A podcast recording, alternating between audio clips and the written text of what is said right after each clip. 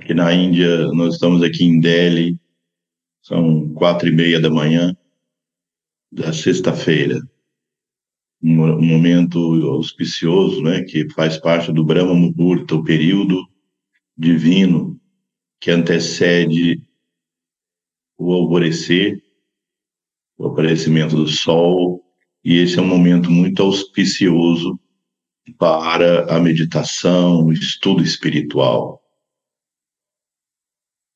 Vamos então iniciar nosso estudo de hoje, da mesma forma que fazemos sempre, invocando as bênçãos do Senhor Ganesha e as bênçãos do Senhor Narayana, em sua forma de Nara Narayana, em sua forma de Sarasvati Devi, a deusa da sabedoria e o grande sábio Vyasa, e aí proclamamos eternamente vitória, iniciando o estudo do vida e a ciência sagrada e nós reverenciamos Naranarayana, encarnados no mundo como Arjuna e Krishna, os protetores do Dharma, para a felicidade de todos os seres.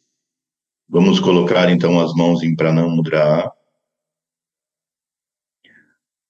Om Ganana Tua Ganapati Gum Havamahe Kavim Kavinam उपमश्रवस्तमम् ज्येष्ठराजम् ब्रह्मण ब्रह्मणस्पत अनशृम्वं नुतिभिसीदसादनम् ॐ श्रीमम् Mahaganapataye Namaha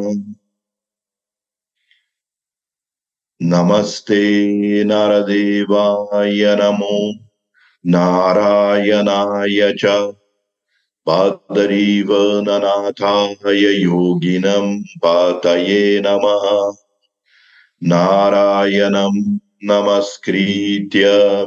नरं चैव नरोत्तमं देवीं सरस्वतीं व्यसं ततो जयमुदीरये नारा नारायणाजतौ Jagata Istista Ististau Shuddha Sankalpanatau Chavande Krishna Arjunau Sada Oh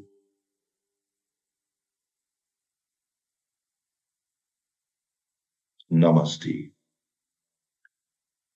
Bem, então agora nós estamos estudando capítulo 25 do Srimad Bhagavad Gita, de acordo com a versão trazida pela Shuddharma Mandalam, que foi publicada em sânscrito em 1917 pelo Swami Subramaniananda e o Pandit Srinivasacharya e houve um grande, uma grande receptividade naquele momento dessa versão considerada pelos mestres como original, escrito por Krishna Dvaipayana Vyasa, extraído da versão que Krishna Dvaipayana Vyasa deixou na Mahagura, a grande gruta contida nos bosques de Badari, no Himalaia, é dito que é a maior biblioteca do mundo que guarda o original de muitos textos sagrados. As duas conchas, a concha marinha que soprou Krishna e a concha que soprou Arjuna no campo de batalha, ela é dito que estão essas duas conchas aí, e é um lugar presidido por Maham Vasudeva, um grande ser que tem contato direto com o Senhor Narayana e concede elevadas iniciações. Nesse lugar, Krishna do Aipayana Vyasa teve então a iluminação, foi até os planos akáshicos, é? é chamado o quinto subplano do plano mental, e aí então ele teve a percepção daquilo que tinha acontecido centenas de anos antes, durante a, toda a história do Mahabharata. Então ele escreveu aí o Mahabharata e dentro do Mahabharata, o Bhagavad Gita.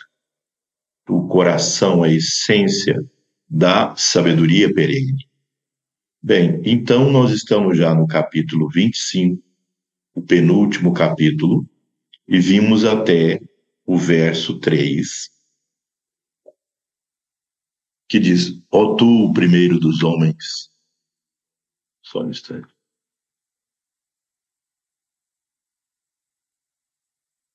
Tu, o primeiro dos homens, aquele que possui iluminação espiritual, é digno de bem, da bem-aventurada realização.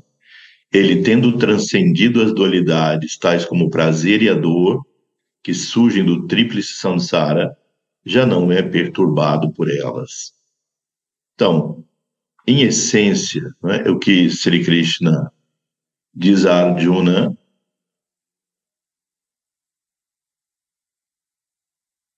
é aquele que transcendeu esses pares de opostos que vêm quando nós estamos nos momentos de alegria e nos momentos de tristeza, nos momentos de prazer e nos momentos de dor, nos momentos de, das coisas irem fluírem muito bem na nossa vida e nos momentos em que as situações entram em crise no nossos, nos nossos momentos de grande energia e disposição e outros momentos de cansaço e perda da vitalidade. A vida é flutuante, nós estamos sempre nesse processo alternado desse fluxo da vida. A vida sempre funciona por onda, por pulso. Então é, é, há sempre essa esse fluxo que não é contínuo, nós gostaríamos de ter felicidade eterna, paz eterna, amor eterno, vida eterna, tudo aquilo que pudesse trazer para nós a consciência da eternidade da nossa existência. Mas aí tem que entrar a luz do nosso discernimento. E entrando à luz do nosso discernimento, vou colocar aqui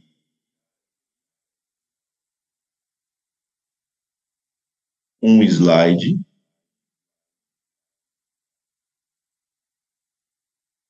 com duas perguntas muito óbvias, simples na nossa vida. Duas perguntas sobre a felicidade. Nós sempre dizemos que buscamos felicidade.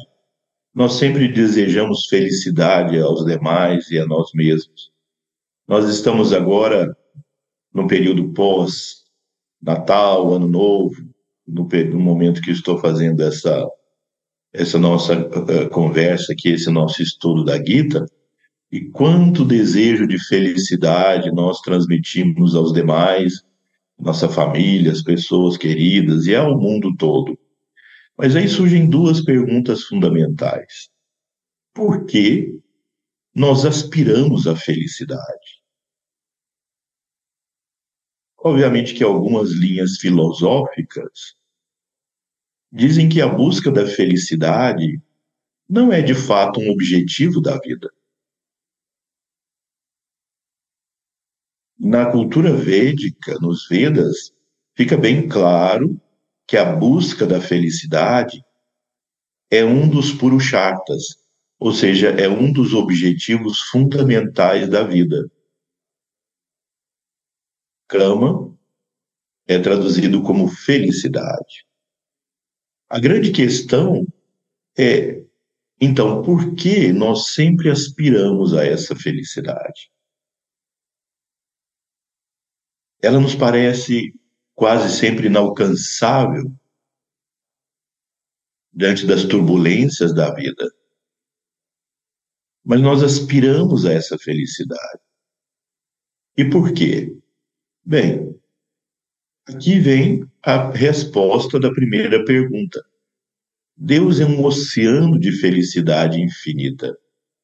Vocês sabem, o atributo básico do Supremo é Satitananda. Né? Sat é o ser. Sat é a busca do conhecimento de quem eu sou. Qual é a essência do, do eu sou? É Paramatma, é a consciência cósmica. Então, o único momento que eu posso dizer de fato eu sou é quando eu me identifico com o Atman. Quando eu olho para esse corpo em constante processo de mudança, quando eu olho para a mente em constante movimento e fluxo, quando eu olho para o intelecto, ele em constante movimento, quando nós olhamos para os sentidos, eles estão sempre captando e transmitindo impressões. Então não há onde localizar o ser, onde é que eu estou. Inclusive, essa é um, esse é um dos objetivos da, de uma das técnicas de meditação. A pessoa se sentar mudamente, com a coluna reta, fecha os olhos e faz um processo de respiração tranquilo e calmo, até que conquista esse estado de paz, de calma. E nesse estado, começa então Vichara, uma investigação do quem sou eu. Mas pode começar com a seguinte pergunta: onde eu estou? Quando eu digo eu, me refiro a quê? Então, será que eu estou no corpo?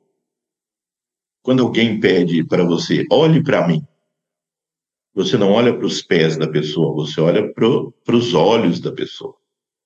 Então, será que o eu está nos olhos? Será que o eu está no cérebro? Será que o eu está na mente? Então, nós vamos investigando e vamos descobrir em algum momento que o único que pode dizer eu sou é esse oceano de consciência que permeia o universo inteiro,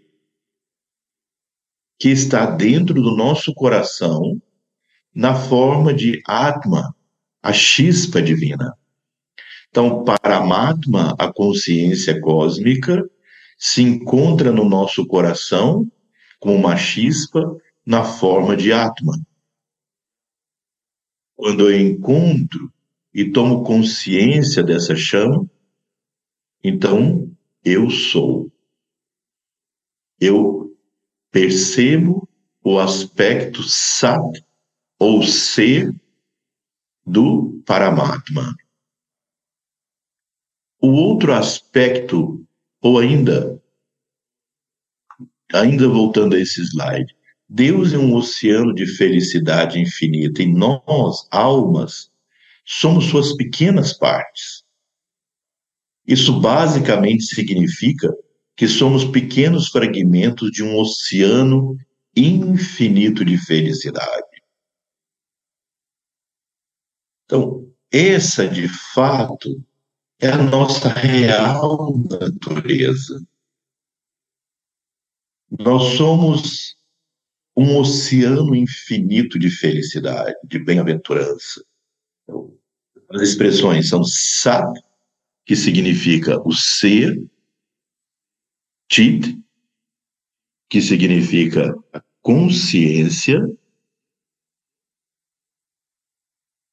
Então, qualquer coisa que tenha qualquer nível de consciência, essa consciência provém do, do Paramatma, do ser, da consciência cósmica permeando o universo inteiro, promove a consciência em todos os níveis. No nível do mineral, da pedra, a consciência é a inteligência interna do átomo, ou desculpem, do átomo. As polaridades do próton, elétron, nêutron, movimento do spin do elétron, toda aquela maravilha da inteligência do funcionamento do átomo, das subpartículas, das, da energia, isso que a física de partículas estuda com toda a sua complexidade, devido à inteligência do Paramatma, ou Chit, presente no átomo. Depois na junção das moléculas, depois na formação das células, no nível vegetal, no nível animal, no nível humano, evoluindo para o nível angélico. Então, tudo isso que está consciente, nós já aprendemos aqui várias vezes que a matéria por si é a chetana, a matéria por si é inconsciente. Matéria não gera consciência. Matéria é instrumento por meio da, do qual a consciência se expressa no universo. E onde nós estamos, o Paramatma é a Ananda, a bem-aventurança, a constante felicidade ou Abedanandam.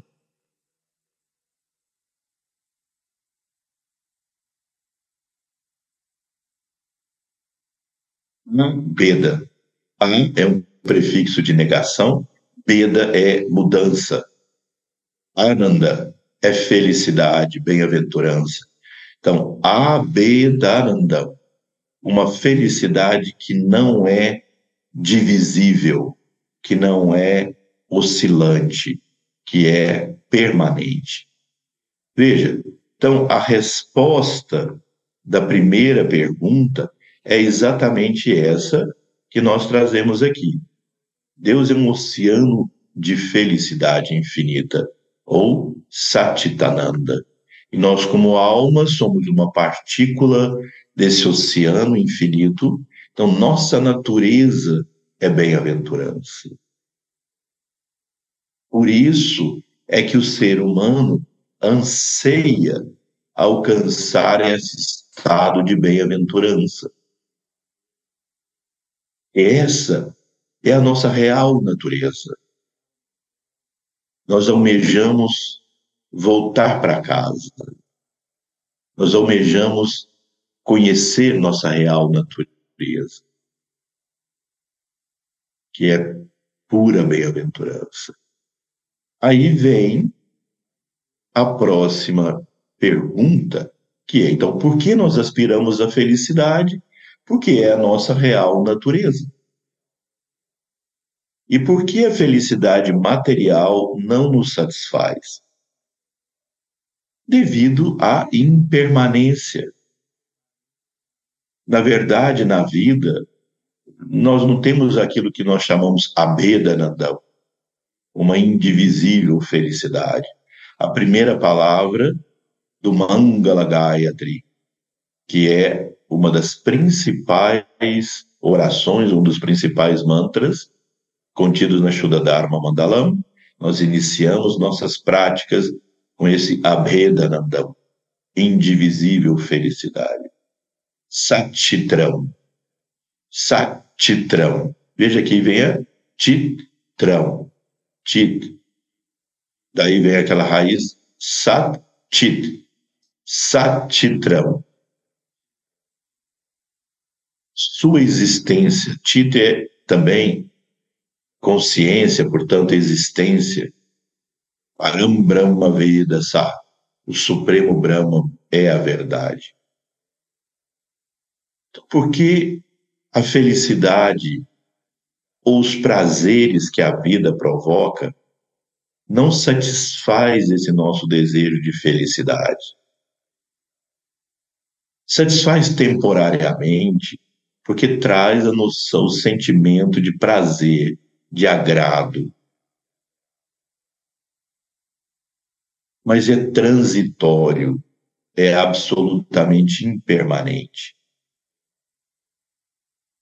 O universo está sempre em movimento,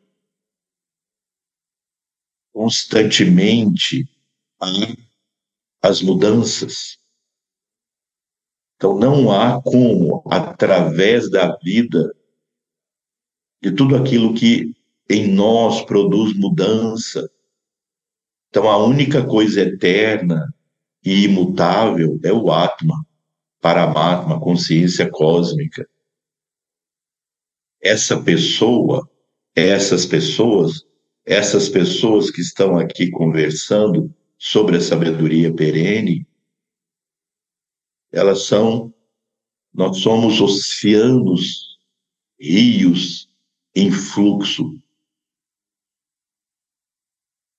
Nós dizemos o rio Gangá, o rio Yamuná, o rio Amazonas, o rio São Francisco, os rios, como se fosse uma entidade. Tudo bem que nós consideramos a entidade, mas o que é um rio? Água se movendo, passando.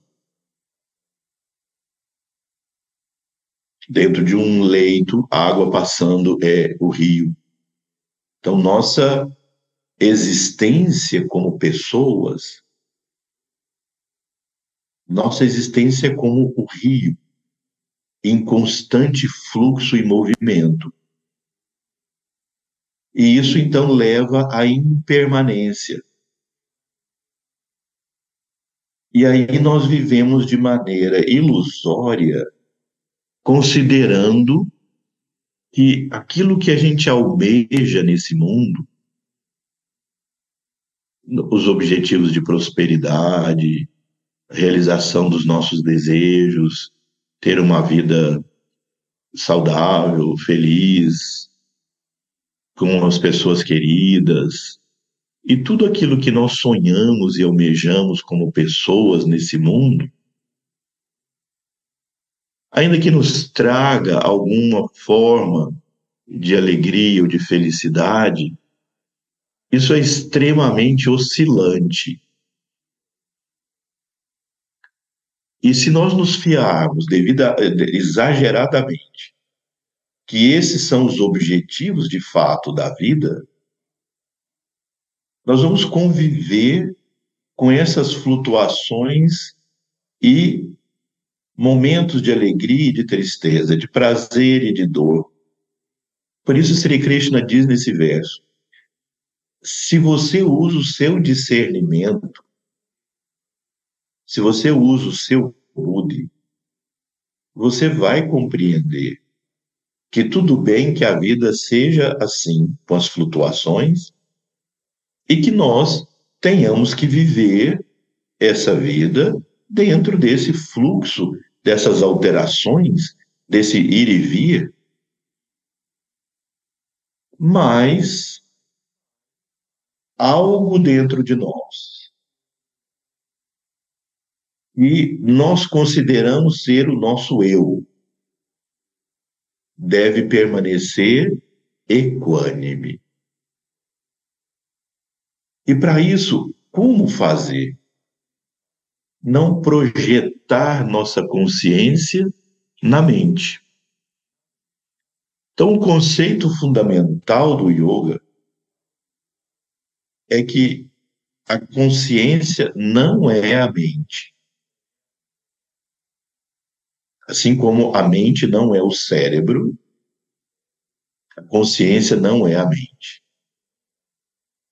A consciência entra na mente, ou seja, Tita entra em Manas, Tita entra em Arrancara, a noção de individualidade, Tita entra em Buddhi, e os utiliza como instrumentos.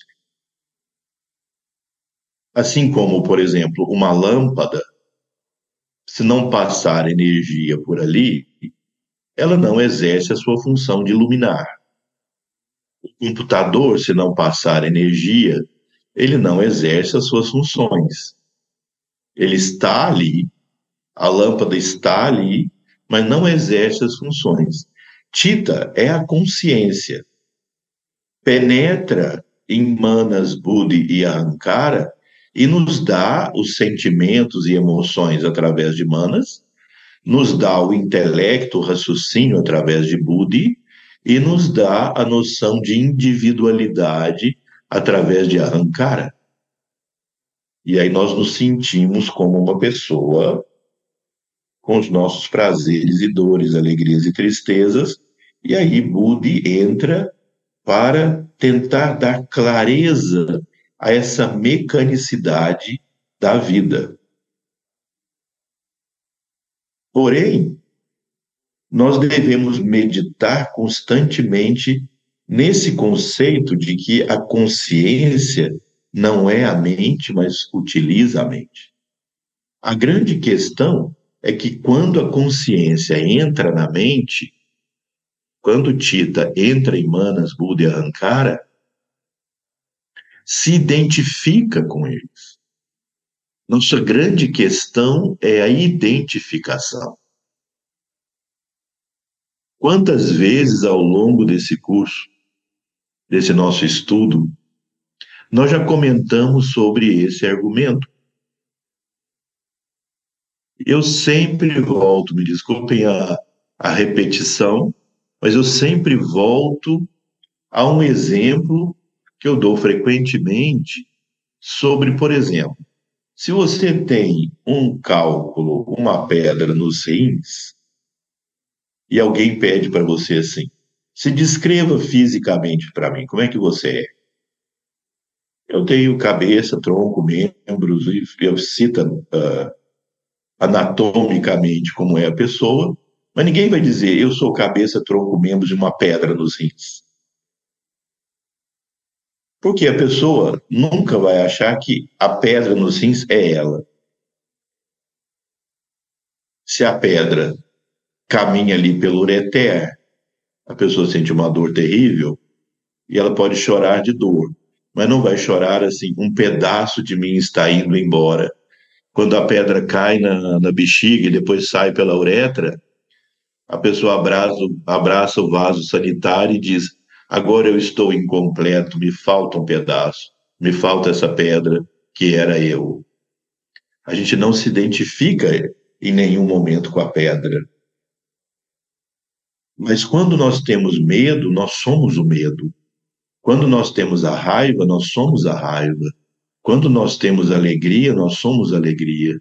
Então, nós nos identificamos muito mais com a mente do que com o corpo. Então, muitas vezes se fala da identificação do corpo com o corpo, mas a identificação maior é com a mente. E aí é muito mais fácil se desidentificar do corpo do que se desidentificar da mente. Essa é como se fosse também outro exemplo que vocês já ouviram aqui e viram aqui várias vezes. Se você pegar um cristal transparente e colocar sobre uma mesa vermelha, cristal fica vermelho. Se a mesa for verde, o cristal fica verde. For azul, fica azul. O cristal é incolor, mas ele assume a cor de onde ele está sobre. Da mesma maneira, Tita é incolor. Tita é a consciência imutável, presente em tudo. Mas quando ela ilumina ou faz manas, buddhi, ahankara funcionarem, ela se identifica com o fluxo do que passa em manas, buddhi, ahankara. Aí eu sou alegria, eu sou a tristeza, eu sou meus desejos, eu sou meus sentimentos, eu sou minhas crenças, eu sou minhas verdades, eu sou um ente cultural, eu sou um ente antropológico, eu sou brasileiro, o outro é indiano, o outro é americano, o outro é outra coisa.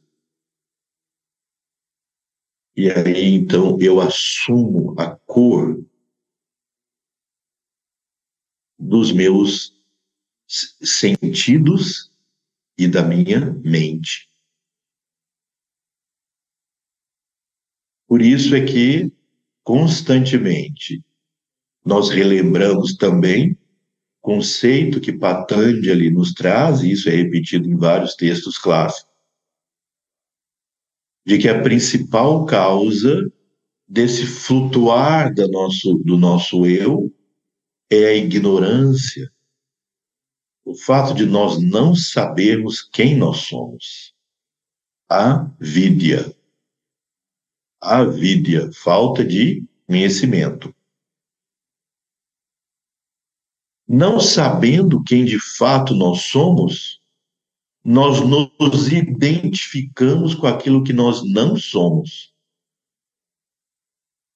E nós não somos os pensamentos, as emoções, os sentimentos, as impressões, os sentidos, o corpo.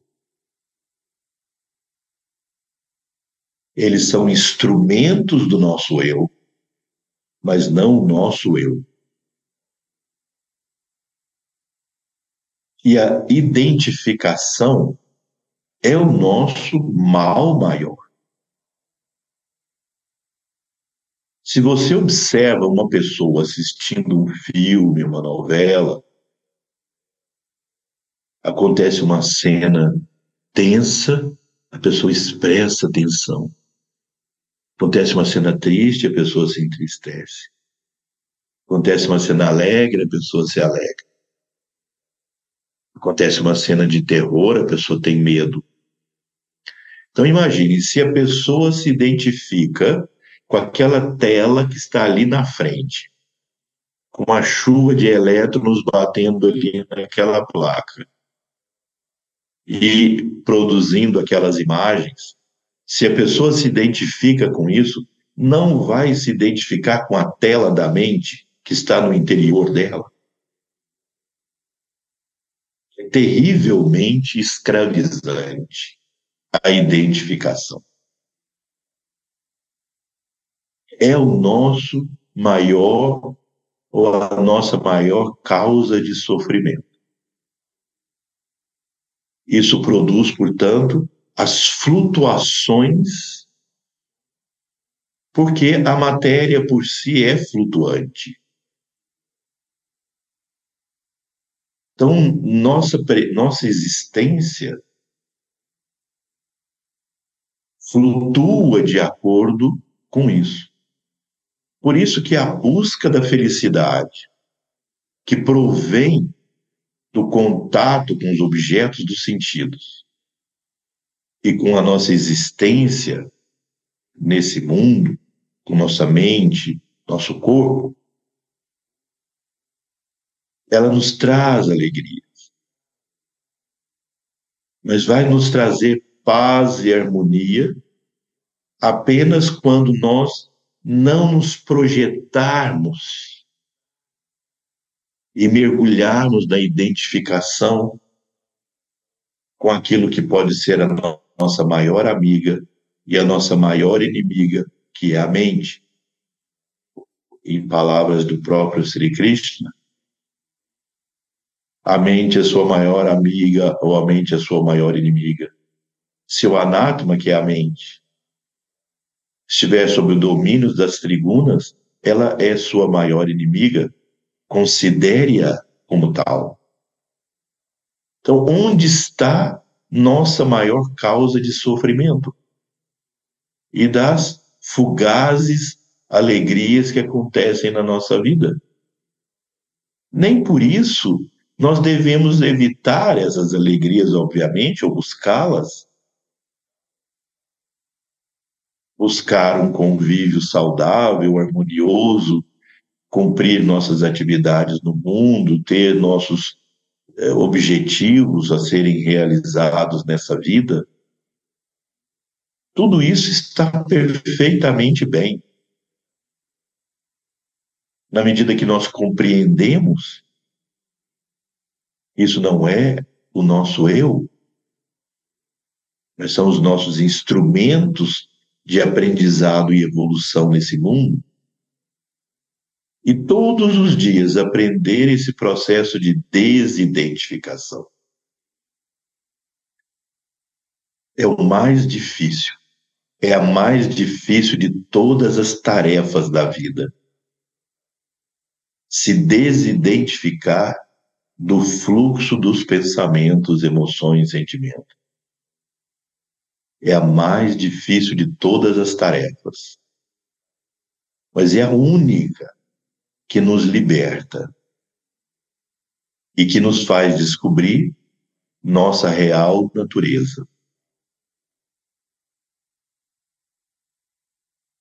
Como conseguir isso? Veja, também, já que esse capítulo é como se fosse um resumo de todos os demais, vamos relembrar algo que nós já estudamos aqui. Digamos, nós aprendemos na vida a fazer coisas e a não fazer coisas. São as duas opções únicas que nós aprendemos na vida. Eu vou fazer esse estudo da Gita, eu não vou continuar dormindo. Eu vou fazer tal atividade, não vou fazer outra coisa. O fazer e o não fazer consomem a nossa energia. Ou seja, os dois são ativos. Os dois exigem esforço. O fazer e o não fazer. E é isso que nós, em geral, aprendemos na vida. Mas existe uma terceira possibilidade, que é o deixar fazer e colocar consciência.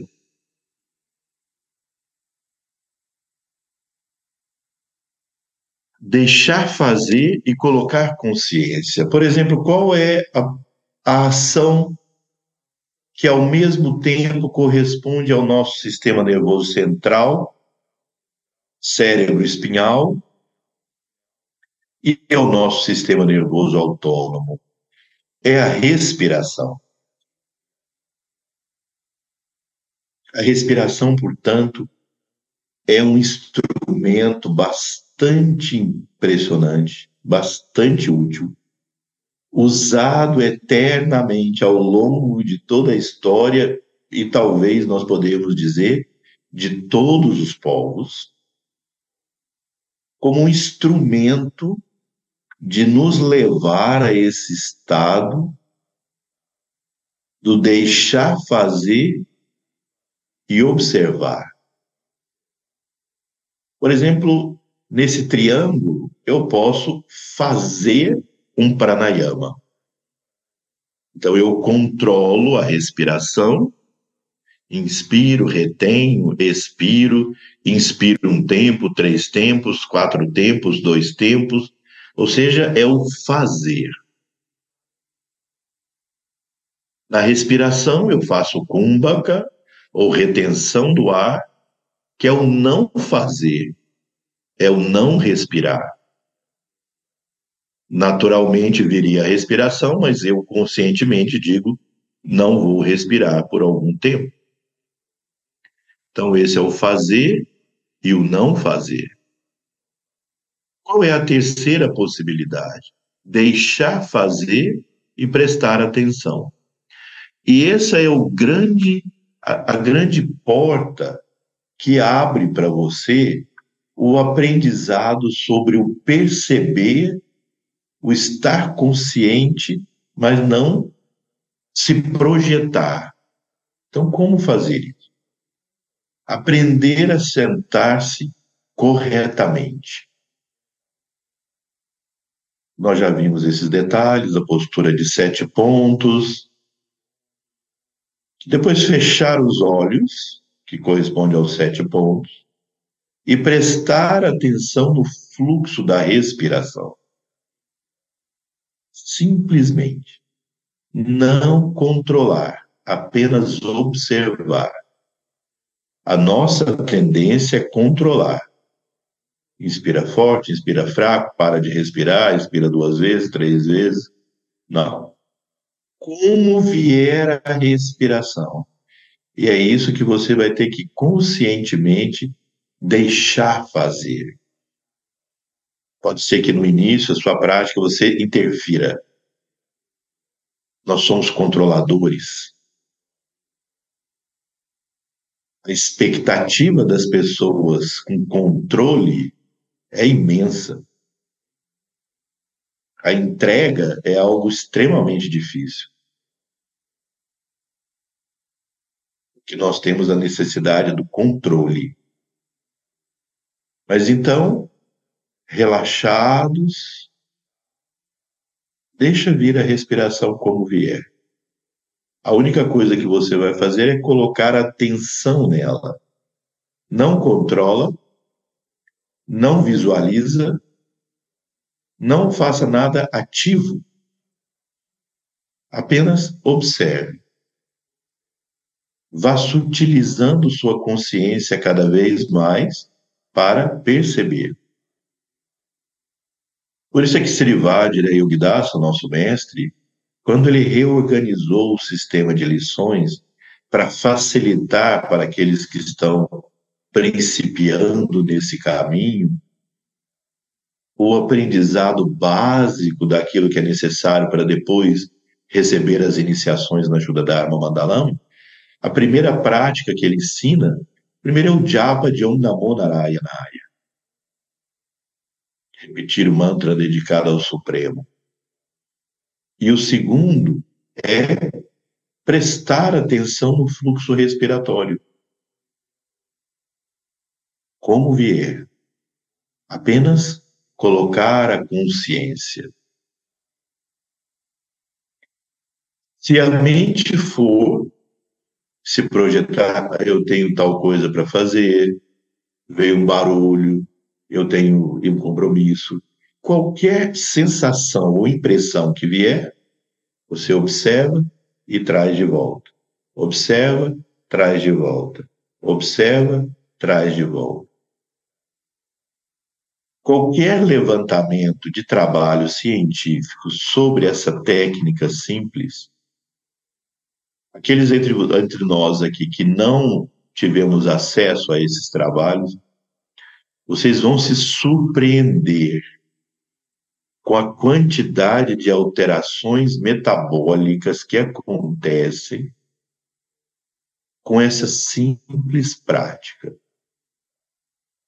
Alterações do HDL colesterol, alterações do triglicerídeo, afeta eh, todos os fatores inflamatórios que o organismo produz e reduzem. Aumenta o índice de fatores protetores anti-inflamatórios.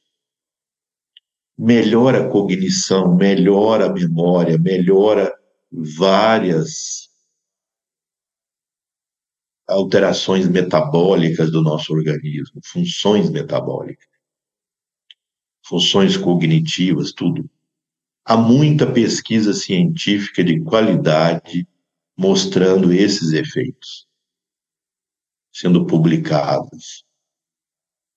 Ontem mesmo, aqui na Índia, no All India Institute of Ayurveda, que é um, do, um dos grandes centros de pesquisa em Ayurveda e Yoga aqui na Índia. Ontem mesmo eles estavam demonstrando as experiências com essa simples prática. Respirar e prestar atenção na respiração. Qual é a dificuldade de se fazer isso? Não tem nenhuma necessidade de um acervo de conhecimentos filosóficos prévios. Não há barreira religiosa. É uma prática universal, porque todo mundo respira. Basta pôr atenção na respiração. E à medida que nós vamos fazendo isso, a mente que se projeta em tudo, começa a adquirir unidirecionalidade, ekagrata, focar-se apenas nesse objeto da respiração. Isso traz paz, traz harmonia, traz saúde, mas ainda não é a meta do yoga. São produtos, subprodutos do caminho. Vai chegar um momento que a única coisa que está presente no fluxo da consciência é o fluxo respiratório. Ele vai estar mais lento, amplo, suave, mas não porque você interviu para que ele ficasse assim, porque ele está assim. Quando você chega a esse ponto de clareza, o próximo passo é olhar, é por consciência, já não mais no, só no fluxo respiratório, mas agora no fluxo dos pensamentos. Ou seja, estando aí nesse processo, eu vejo cada pensamento que vem. Não cada emoção, cada sensação. Não julgo, não interfiro, não participo, não me projeto, observo. Não tenho preferências, não tenho aversão, apenas observo. E isso, então, leva a esse estado de o fluxo dos pensamentos, das impressões, das emoções virem, mas tem alguém observando. Aquele mesmo observador interno que você colocou no fluxo da sua respiração, agora você coloca no fluxo do seu pensamento. E aí, então, quando isso já tem clareza da, da não projeção da sua consciência nos pensamentos, emoções e sentimentos, você olha para isso e se pergunta: então há alguém que vê e há algo que faz, algo que pensa, que sente, que tem emoções, que raciocina, mas tem alguém que vê. Quem é esse que vê? E aí começa, de fato, o caminho espiritual real. A busca do eu sou. A busca daquele que vê e não daquele que faz. uma eterna consciência imutável. E à medida então que nós vamos desde essa ponta do iceberg, que é esse observador, nós vamos mergulhando e vamos compreendendo que há uma imensidão de consciência nessas profundezas. E aí, utilizando as técnicas dos mantras, o japa dos Gayatris, nós vamos ultrapassando os limites provocados pela escravidão da identificação. E aí, então, não é um método puramente psicológico, porque ele inclui o poder vibratório dos mantras. E aí, em um determinado momento, nossa consciência transcende o fluir dos pensamentos. E surge o estado de êxtase, o estado de percepção, o estado de plena compreensão. E é a meta real da nossa busca. Por isso, no próximo verso, o 4, Sri Krishna já diz: Ó oh, Kurunandana, o entendimento de um aspirante iluminado com discernimento espiritual, o átmico, o conduz à síntese ou yoga no processo sansárico do mundo. Porém, aqueles que estão privados desse iluminado entendimento, eles são distraídos pelas variadas multiplicidades. Então, quando aqui a tradução é distraídos pelas variadas multiplicidades, essa identificação que eu acabo de dizer para vocês. O se projetar nos seus pensamentos, emoções, sentimentos, nessa ruminação mental que nós temos. Porque essas são algumas das, das formas de escravidão que a mente nos impõe. A ruminação mental. Ah, essa pessoa falou isso, mas eu não, eu não mereço isso. Ela vai ver da manhã, a hora que eu acordar, a primeira coisa do dia, vou pegar esse telefone e dizer tudo que essa pessoa merece ouvir, porque a gente já se viu, ou então um problema do trabalho, ou um problema que fica ali na mente, ou não tem foco nenhum. Ela é chala, ela fica saltando de uma coisa para outra, sem nenhum foco. Então, esse é o nosso estado habitual. Combinação mental, a identificação com as nossas crenças, que nós defendemos com ardor, as nossas ideias, o eu, eu, eu, eu é um agregado do, de todas essas memórias, crenças, hábitos e condicionamentos.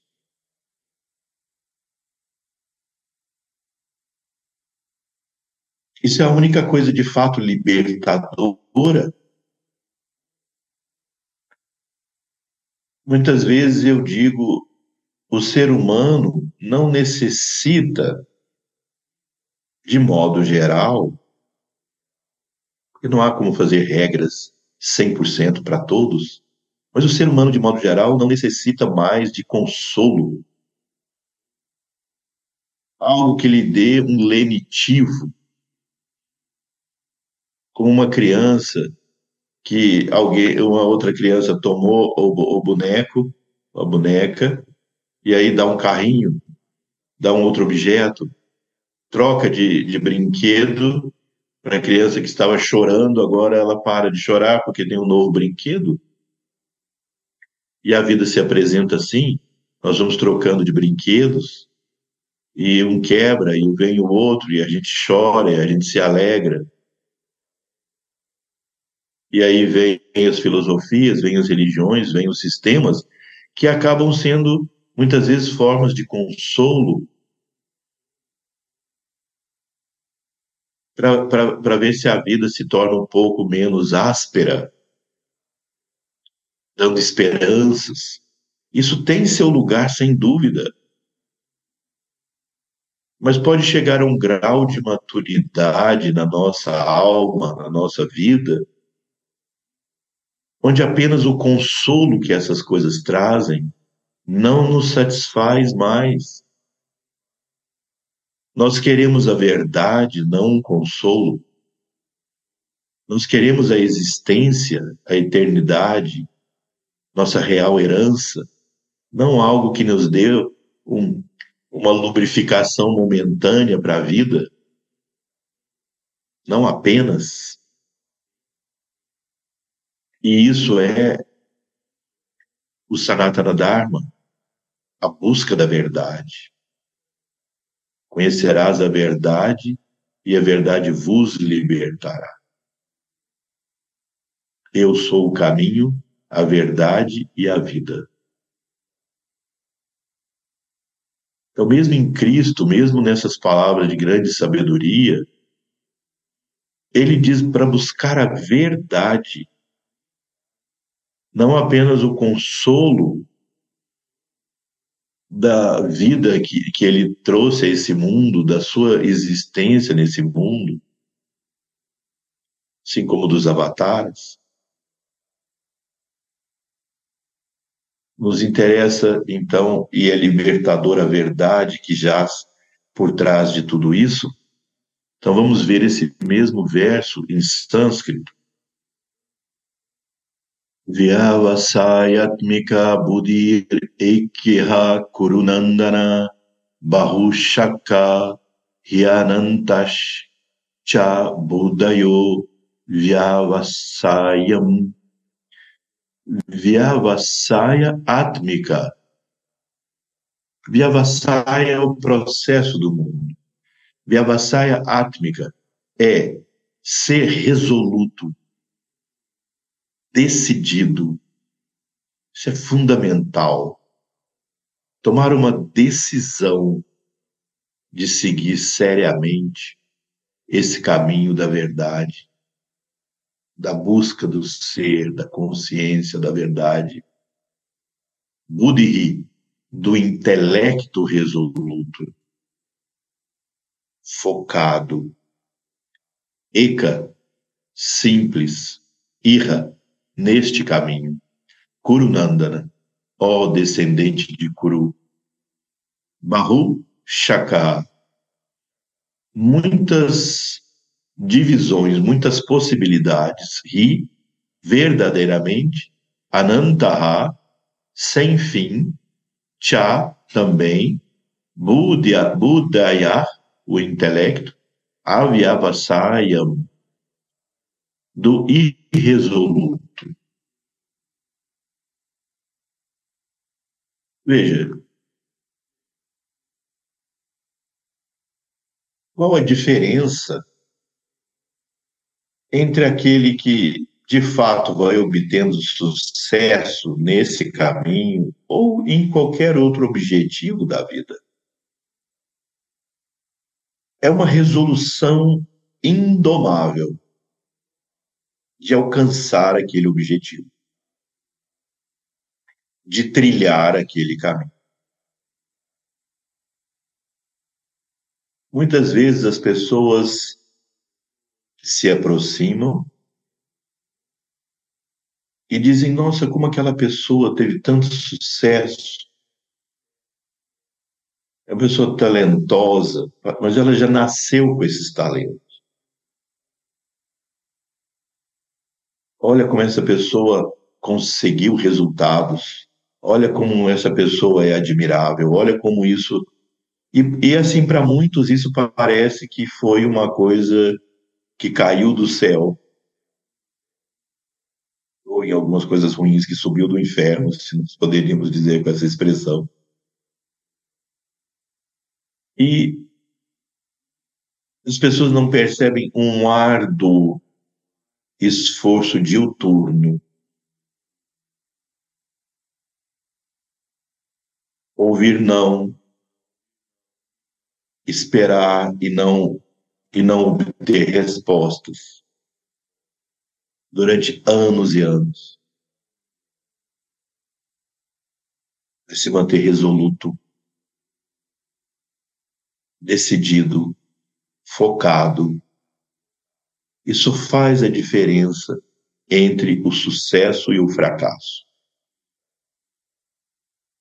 Mesmo que com essa resolução você não chegue ao objetivo que você almejava, porque a vida tem um fluxo e nós não, muitas vezes, conseguimos ultrapassar certos limites do nosso do nível evolutivo que nós chegamos até nessa vida. A natureza muitas vezes não dá saltos para outros níveis evolutivos sem um processo gradual. Aquilo que parece um salto foi um processo gradual não percebido. Então, essa persistência no esforço é fundamental para nós conseguirmos qualquer resultado na nossa vida. Então, por isso, esse, nesse verso, Sri Krishna deixa claro: existe o intelecto, o Buda, daquele que é resoluto, é decidido, focado, e daquele que não é. E daquele que não é, ele diz, ele fica perdido no meio de desejos e objetivos que acabam não se realizando.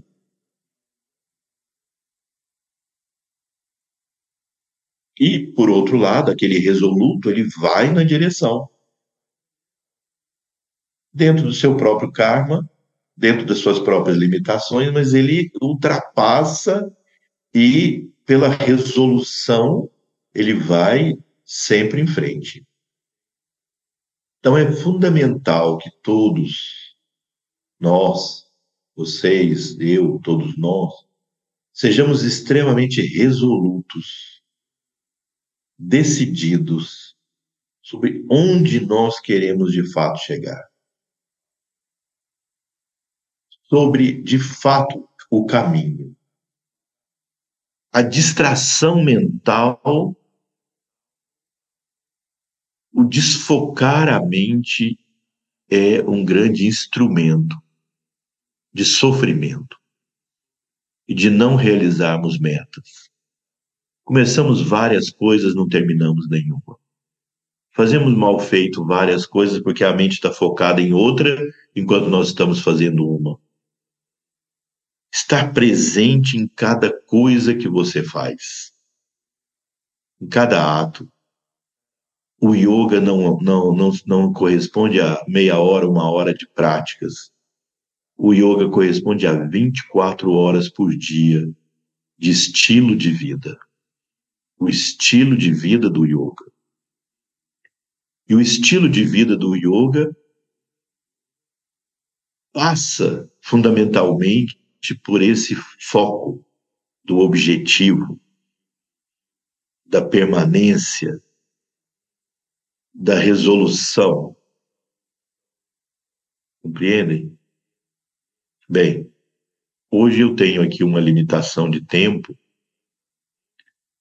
de ocupação desse espaço, então eu, eu peço desculpas a vocês de ter que interromper um pouco mais cedo. E aí, então, na próxima semana, nós continuamos aí o estudo do capítulo 25 nós estudamos aí, é, revemos o, algumas coisas do terceiro verso e estudamos esse quatro, quatro, quarto verso do capítulo 25. E na próxima semana vamos dar continuidade. Eu agradeço a atenção de todos vocês e vamos então rogar as bênçãos divinas sobre todos nós e sobre todos os seres.